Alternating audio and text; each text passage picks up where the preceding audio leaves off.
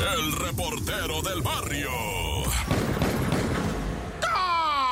Montes, Montes, Alicantes, Pintos, que Este es el show de la mejor 97.7 con tu compi el report del barrio, loco. Oye, pues vamos a lo que viene, ¿no? Fíjate que en la CDMX se informa a través de Omar García Herbush, el corbatitas caras, que dice que el vato, ¿verdad? Que le está pegando una zarandeada a la malandrinada machine y que ah. los trae de la oreja, güey, a puros patines. Órale, hijo y la... Órale, pues eso dice él, ¿verdad? El Herbush. Pero pues también la juega porque Mira, se platicaba antes, hace unos años, ¿verdad? Que en la CDMX no había grupos delincuenciales acá de alto pedorraje, ¿verdad? Que eran minúsculos grupos de narcomenudistas que conseguían la MOIS y acá las sustancias y las llevaban a la capirucha para de ahí tirarla a pues los comensales, ¿verdad? Pero pues resulta que no, que ya hay cárteles establecidos, armados y se ejecutan y se tiran y se van y se vienen, y se suben, y se bajan, y hacen sus desmanes, ¿va? Entonces, pues ya quedó eso bien establecido, bien claro. Sí hay,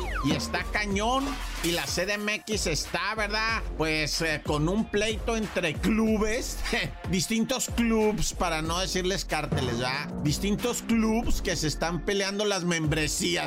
Naya. Oye, déjame, eh, te voy a dejar para el otro bloque, ¿verdad? Esta de un compita, pero primero te platico, ¿verdad? De un brote bien canijo de tuberculosis en Ciudad Juárez, en el Cerezo. Ah. Los problemas ahí en, los, en las cárceles, ¿verdad? Es cuando alguien le pega gripa, le pega a todos, ¿no? Le pega una enfermedad a uno de esas contagiosas, pues que duermen hacinados, ¿no? Entonces ahorita, tómala con los tuberculosos, empezaron a proliferar, ya falleció uno ahí y en el cerezo de Juárez. Otros están bien dañados, bien enfermitos, con unas toses bien feas, ¿verdad? Y pues se sienten mal. Digo, se entiende que están detenidos y que están presos y todo, pero los van a tener que, pues, atender, ¿verdad? Instalar en otros lugares, erradicar el contagio. Es que no paran ahí, o sea, se agarran un contagio y se corre, pero machina hasta que todos, y cuando es algo tan serio, pues una tuberculosis, ¿te imaginas? Pero bueno, o sea, la neta, pues, es una enfermedad, ¿verdad? Que tiene. Eh, es bacteria, ¿verdad? Es el famosísimo bacilo de Koch que te enseñaban desde la primaria, ¿no? Porque antes mataba bien muchísima gente. Ahorita está supuestamente controlado, ¿ah? Porque te afecta principalmente pulmones. Pero, pues bueno, como haya sido, ojalá pues, controlen eso del brote de tuberculosis en la cárcel. ¿Te imaginas? ¡Corta! El show de la mejor. El reportero del barrio. Montes, Montes, Alicantes, Pintos. Hoy este es el show de la mejor 97.7.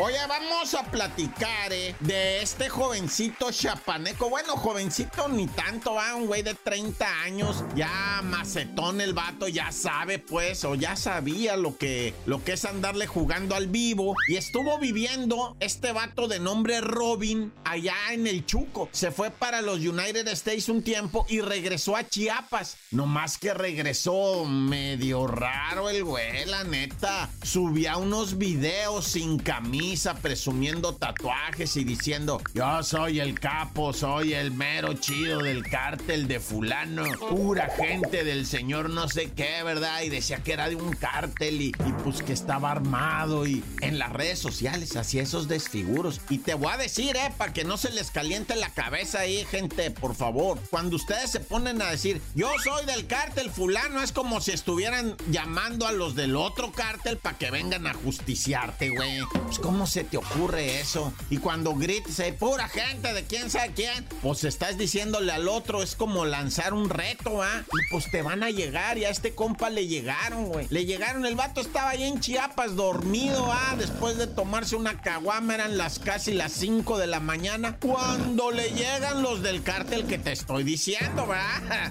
Si te estoy diciendo 18, dicen en el barrio, güey. Y que le llegan en la noche, que se meten para adentro, que óvole, compa. Y el otro estaba dormido, no, pues se pegó un susto tremendo. Se enderezó el coque, pues que cállese, hijo y la... ¿Dónde están las armas? Es que anda tronando aquí, oiga. No, pues que sí, cómo no, usted tronó armas y tiene un video y aquí la canción, así es que de una vez, escupe Lupe, ¿verdad? Y el vato, no, ¿y dónde está el señor ese que dice que tú sirves? A ver, pum, ¿dónde está? ¿Dónde vive? Llévanos a ver si es cierto que conozco. No, la neta, yo soy puro pedo, dijo, yo no soy nadie y que le ponen unos apes, ay, y que lo matan al compi, que lo asesinan en delante de su familia y su papá estaba ahí, le decía, ya ves, baboso, por andar diciendo tonterías, no te dije, pues. Y al muchachito, bueno, muchachito más, tenía 30 años, pero la neta se veía como de 15, güey. Bueno, sin ofender, va, a nadie de 15, pero sí se veía,